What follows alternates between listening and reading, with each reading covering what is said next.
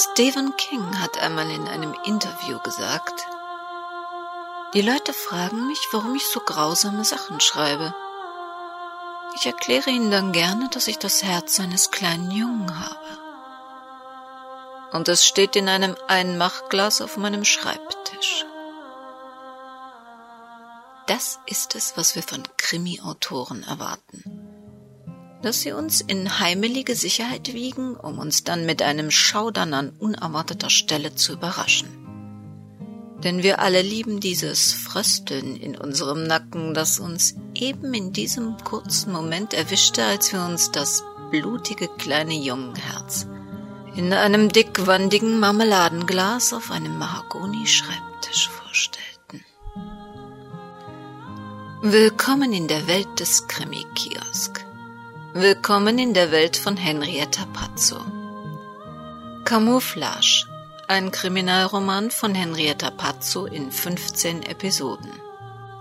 Eine Produktion des Krimi-Kiosk-Verlages Petra Weber in Köln. Sprecherin Petra Weber. Musik Emma Emanuel Cotton Belgien. Sie hören Episode 6.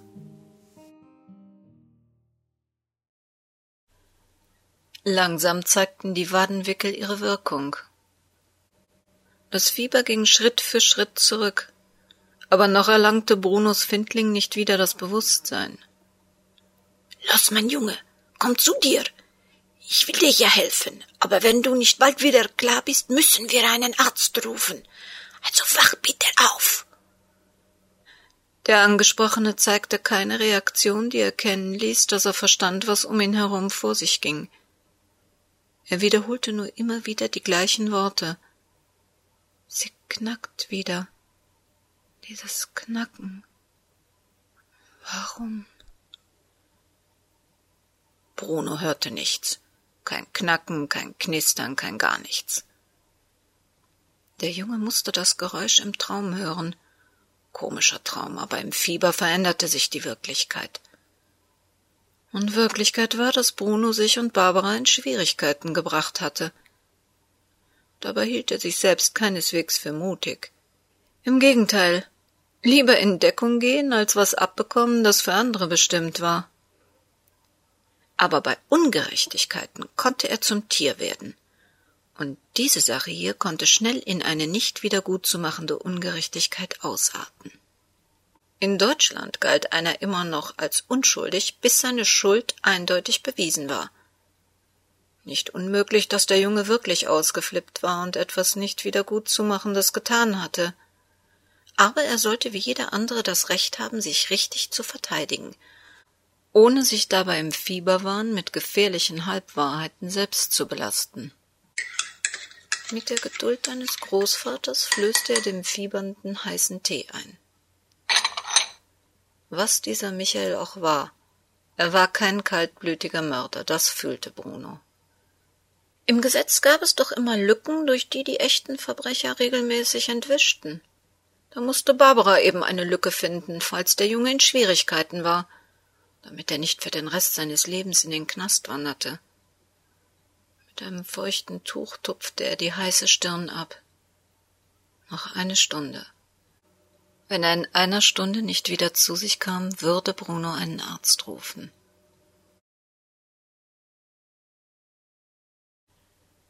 Kein Tatort war wie der andere. Manche schwiegen, blieben lautlos und gaben nichts von dem grausigen Geschehen preis. Zum Beispiel hinterließen Giftopfer, von der Gerichtsmedizin abgeholt, einen Tatort, der sich häufig in seine scheinbar harmlose Umgebung wieder zurückverwandelte. Andere schrien geradezu in grellen Farben und Konturen von dem Unglück, das über die Beteiligten gekommen war. Blut, Zerstörte Möbel oder Scherben blieben nach Entfernen des Opfers beredte Zeugen eines schrecklichen Geschehens. Die Wohnung, genauer die Küche der alten Frau Krüger, war ein solcher Tatort. Kriminaloberkommissar Frank Siebert kannte den Zustand der Wohnung bereits durch Fotos der Kollegen von der Beweissicherung. Trotzdem konnte er sich dem schleichenden Grauen und der aufsteigenden Übelkeit nicht entziehen. Es gab kein Möbelstück, keinen Wandteil und keinen Gegenstand in der Küche des Opfers, auf dem kein Blut klebte. Man hatte die alte Frau vor dem Tisch sitzend mit dem zerschmetterten Kopf auf der Tischplatte gefunden. Die Szenerie um den Küchentisch bildete einen bizarren Kontrast zu dem penibel aufgeräumten und akkurat angeordneten Rest der Wohnung. Teile des zersplitterten Suppentellers, den der Gerichtsmediziner unter den Fragmenten des Schädel fand, lagen immer noch auf dem weißen Tischtuch, das sich jetzt vom getrockneten Blut dunkelbraun färbte. Über die Tischkante hinab an beiden Tischbeinen entlang war das Blut in eine Teppichbrücke gelaufen, deren ursprüngliche Farbe man nicht mehr erraten konnte. Auf der gegenüberliegenden Tischseite zeugte ein weiterer, intakter Suppenteller von dem gemeinsamen Abendessen zweier Menschen. Hier hatten sich Täter und Opfer gegenüber gesessen, ohne zu ahnen, welchen tragischen Verlauf ihr Mahl nehmen würde. Nur der tote Körper und das vermutliche Tatwerkzeug, ein schwerer Tischfleischwolf mit Schraubvorrichtung, waren von den Kollegen zur Obduktion bzw. Spurensicherung mitgenommen worden. Sieberts Chef leitete die Ermittlungen hauptverantwortlich und war gestern Abend nach den herbeigerufenen Kollegen von der Stadtheitswache als erster hier. Er war es auch, der Siebert am Tag darauf noch vor dem Mittagessen zum Tatort zitierte, damit er sich einen Gesamteindruck, wie er es nannte, machen konnte.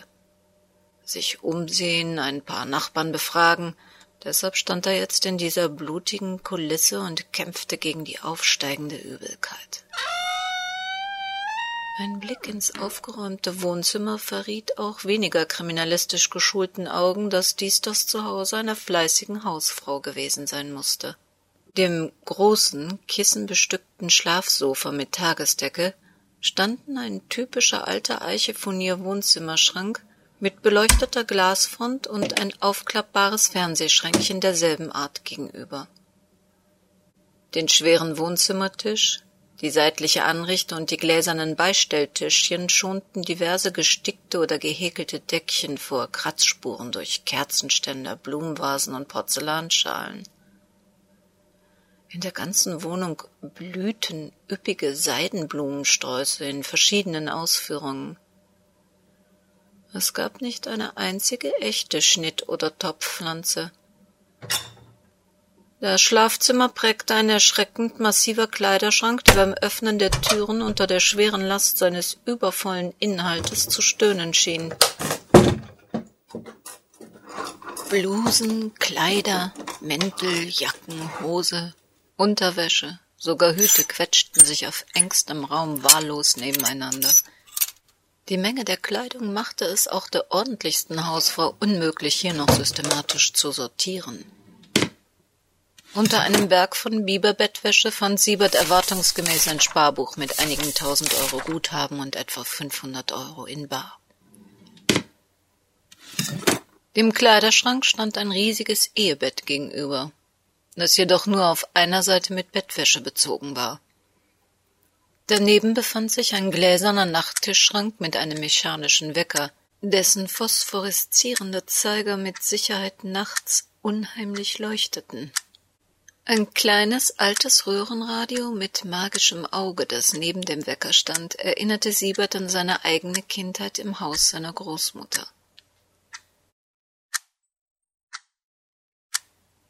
Nirgends fand sich Staub oder Schmutz. Alles glänzte und roch proper nach Reinigungsmitteln und Möbelpolitur. Im weißgekachelten Bad, das durch seine fensterlose Enge auf Siebert bedrückend wirkte, fanden sich die üblichen Toilettenartikel älterer Frauen. Haarbürsten, Wattebäusche, Sprays, Körperpuder und verschiedene Seifen. Die Badetücher und Waschlappen stimmten mit dem Bleu des Duschvorhangs und der Toilettenumrandung Ton in Ton überein. Kleine zartblaue Seidenblumen thronten auf der Wasserspülung. Sogar das Toilettenpapier passte farblich zur Umgebung. Im Flur hingen an der Garderobe mehrere Damenmäntel und Jacken für jede Witterung und Jahreszeit. Die Garderobe des Opfers ließ keine Wünsche offen. Alles in allem gab die Wohnung das her, was Siebert von dem Zuhause einer alten Dame erwartete. Und nichts, aber auch gar nichts ließ den Schluss zu, dass jemand anderer als der Sohn hier ein Blutbad angerichtet haben könnte. Der Sohn der Toten, Michael Krüger, wohnte im Apartment gegenüber. Doch noch bevor Siebert sich diesem Apartment widmen konnte, klingelte es an der unversehrten Wohnungstür. Zur Enttäuschung seines weiblichen Gegenübers, einer drallen rundlichen Blondine Mitte fünfzig, trat er ins Treppenhaus hinaus und schloss die Wohnungstür demonstrativ hinter sich zu, noch bevor man einen neugierig begehrlichen Blick ins Innere der Wohnung hätte werfen können. Siebert liebte diesen Typ wissbegieriger Nachbarn. Ihnen entging nichts, nicht die geringste Kleinigkeit. Und das war oft sehr hilfreich. Oh, Sie sind bestimmt von der Polizei. Oh, da tut mir aber leid, dass ich Sie jetzt störe. Ich bin die Nachbarin der Krügers, eine Etage tiefer. Es war so unheimlich, als ich Schritte über mir hörte. Ich dachte schon, der Michel wäre zurück. Siebert zeigte zunächst wortlos seinen Dienstausweis. Sollten Sie noch einmal diesen Verdacht haben, wäre es aber sinnvoller, die Polizei zu informieren, statt arglos zu klingeln. Wie heißen Sie? Frühwald. Ich bin et Anneliese Frühwald. Stimmt denn wirklich, dass der Michael seine arme Mutter umgebracht hat? Frau Frühwald schien sichtlich geschmeichelt, als der vor ihr stehende Polizist ihren Namen in ein kleines Notizbuch eintrug, obwohl es sie auch ein wenig enttäuschte, dass er ihre Frage gar nicht erst zur Kenntnis nahm. Was haben Sie gestern Abend gehört oder gesehen, Frau Frühwald? Also eigentlich nix. Ich kann hier ziemlich gut hören, wat hier oben vor sich geht. Wenn die alte Frau Krüger abends fernsieht, da könnte ich Ihnen genau sagen, welches Programm. Aber gestern war nix.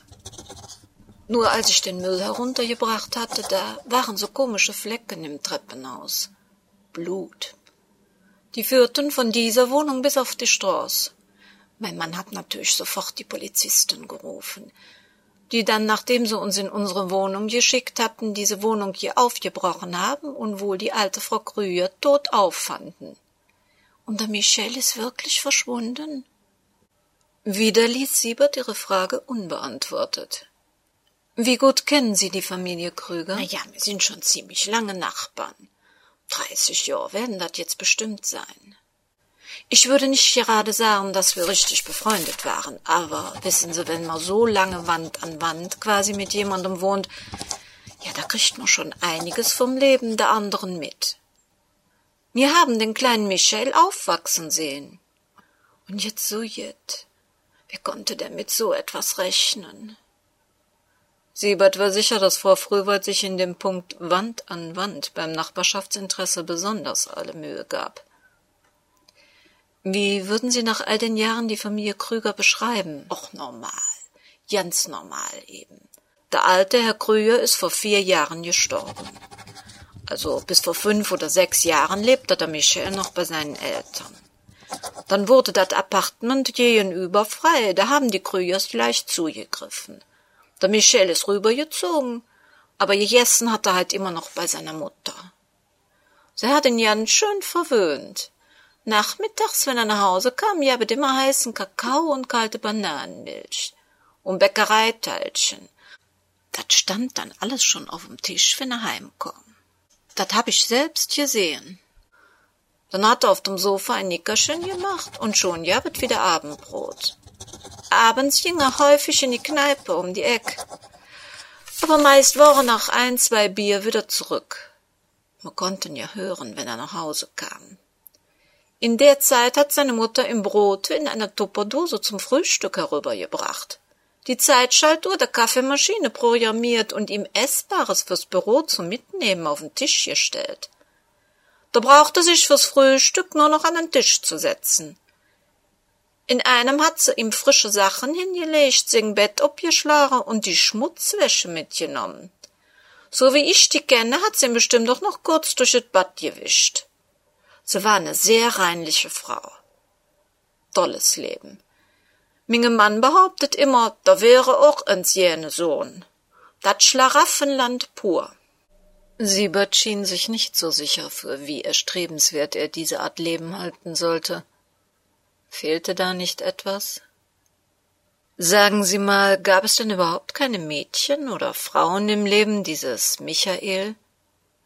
Oder von mir aus auch Jungs, die ihn mal besucht hätten? Vielleicht sogar über Nacht? Jungs? Über Nacht? Jott bewahre, dat hätte die alte Frau Krüger umgebracht obwohl wir ehrlicherweise auch schon darüber nachgedacht haben, ob er sich mehr in diese Ecke hingezogen fühlt. Mädchen sah man nämlich nie aus der Wohnung kommen. Seine Mutter hat immer zu uns gesagt, für unseren Michael muss erst noch eine gebacken werden.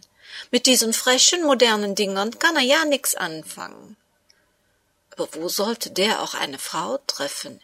In der Kneipe oder im Büro? Siebert ersparte sich den Einwand, dass man überall Frauen treffen konnte, sofern man es wollte. Sogar im Treppenhaus. Gab es öfter mal Streit? Kamen Mutter und Sohn gut miteinander aus? Na ja, eigentlich hatten wir immer geglaubt, dass die beiden sich toll verstehen. Sozusagen ein Herz und eine Seele. Deshalb können wir uns das auch ja nicht vorstellen, dass der Michel seiner Mutter irgendetwas angetan haben könnte. Falls die beiden je einen Streit hatten, dann waret so leise, dat wir nix mitbekommen haben. Außerdem hätte die alte Frau Krüger dat wohl gar nicht überlebt. Wissen Sie, so durfte sich nicht aufregen. Ihr Herz war angeknackst. So musste mehrmals täglich Tabletten nehmen. Kann es denn wirklich kein Fremder, vielleicht ein Einbrecher gewesen sein? Auch diese Frage nahm Siebert unbeantwortet zur Kenntnis. In seinen Erinnerungen tauchte eine mit farbigen Tabletten gefüllte Pillenschachtel auf. Er hatte sie im Badezimmerschrank der Toten gefunden. Solche Schachteln kannte er aus dem Krankenhaus. Sie waren aus Plastik mit sieben Vertiefungen und einer Beschriftung für jeden Wochentag darauf. Gleichzeitig war ihm aber auch aufgefallen, dass sich nirgends die Originalverpackungen der Medikamente befanden. Haben Sie gestern irgendetwas Ungewöhnliches bemerkt? Fremde Geräusche oder Unbekannte im Treppenhaus? Ach, das hätten wir doch längst der Polizei gemeldet. Trotzdem, meine Mann und ich, wir glauben einfach nicht, dass der Michel etwas damit zu tun hat. Hat man ihn inzwischen gefunden? Es überraschte Frau Frühwald, die nicht mehr ernsthaft mit einer Antwort gerechnet hatte, doch diese Frage beantwortete der Kommissar. Nein, aber die Fahndung läuft, wenn Ihnen also noch Sachdienliches einfällt. Bevor er sich umdrehte, um das Apartment von Michael Krüger zu öffnen, reichte er der gesprächigen Nachbarin seine Visitenkarte. Im Laufe der Jahre hatte es sich Siebert angewöhnt, berufliche Gespräche abrupt zu beenden. Wiedersehensfloskeln erschienen ihm in seinem Job zynisch und unangebracht. Das unerwartete Ende eines Gesprächs forderte außerdem manchen Gesprächspartner heraus, noch schnell Ungesagtes hinterherzurufen. Aber Frau Frühwald schien schon alles, was sie wusste, gesagt zu haben und brummelte nur noch leise Unverständliches über unhöfliche Umgangsformen von jungen Polizisten ins leere Treppenhaus.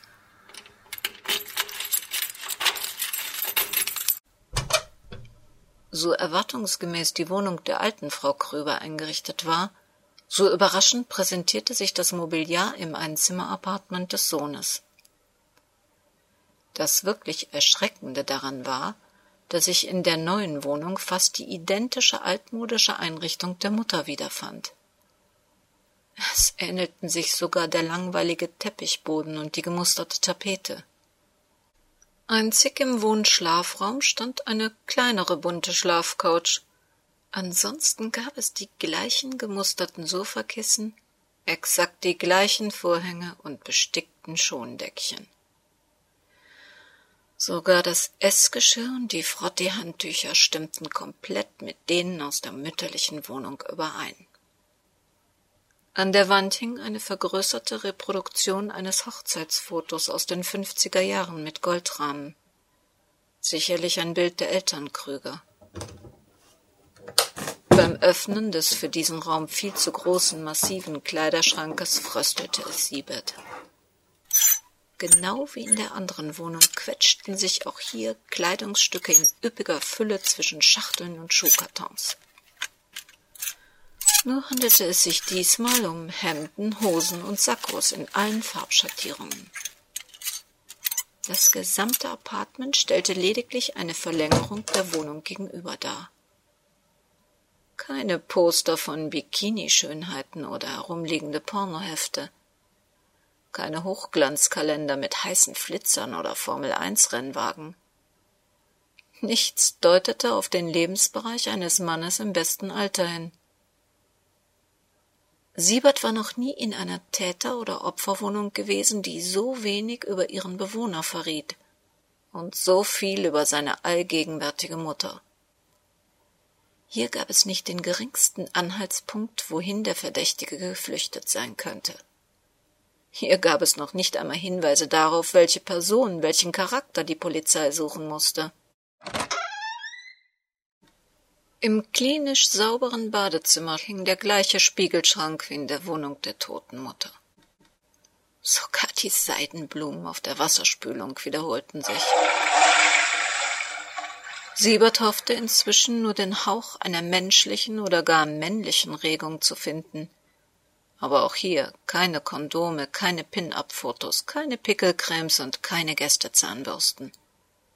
Nur ein altmodisches Birkenhaarwasser. Ein elektrischer Rasierapparat in einer Plastikschatulle stellte das einzige Indiz für den Lebensraum einer männlichen Person dar. Beim Herausnehmen aus dem Spiegelschrank rutschte er sie aus der Hand und fiel auf den gefliesten Badezimmerboden. Der Deckel zerbrach in zwei Teile und die innere schwarze Velurschicht löste sich. Zum Vorschein kam ein zart hellgrüner Briefumschlag mit handgeschriebener Adresse. Siebert zog eine zierlich beschriftete Geburtstagskarte heraus.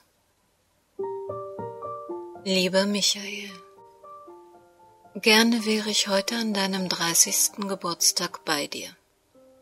Da das ja leider nicht geht, denke ich ganz fest an dich. Ich wünsche dir alles Gute für dein neues Lebensjahr und freue mich auf unsere kleine Nachfeier. Happy Birthday. Deine Ines. Adressiert war die Karte an Michael Krügers Büro. Auf der Rückseite klebte ein gedrucktes rosa Herz mit der Anschrift einer Ines Faber. Siebert grinste. Also gab es doch noch Geheimnisse.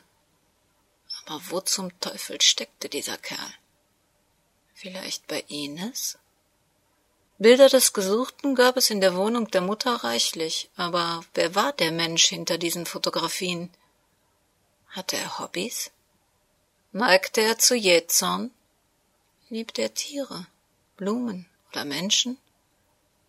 Bastelte er gern an defekten Autos? Oder träumte er von einem Motorrad? Und nicht zuletzt, war er ein Mörder?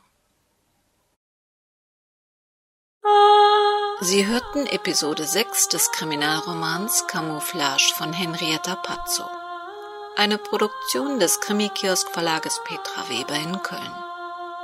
Die Lizenz Art Libre, mit der Emanuel Cotton EMA uns die Verwendung seiner Melodien erlaubt, finden Sie auf unserer Webseite unter www.krimikiosk.de im Bereich Impressum Urheberrechte Musik. Auf dieser Seite können Sie auch unser 1-Euro-Komplize werden, sich in unserem Shop umsehen oder sich in das Benachrichtigungsformular eintragen, um vor unseren Sendungen in Zukunft benachrichtigt zu werden. Wenn Sie gerne bei unseren Sendungen mitmachen möchten und unseren Hörern einen Hörertipp geben möchten, welchen Sie für den besten Krimi halten, dann finden Sie dazu auch alle Möglichkeiten auf unserer Seite www.krimikiosk.de. Und im Übrigen, Sie wissen schon, wo immer Sie gerade sind. Passen Sie gut auf sich auf. Das Leben kann sehr kurz sein. love.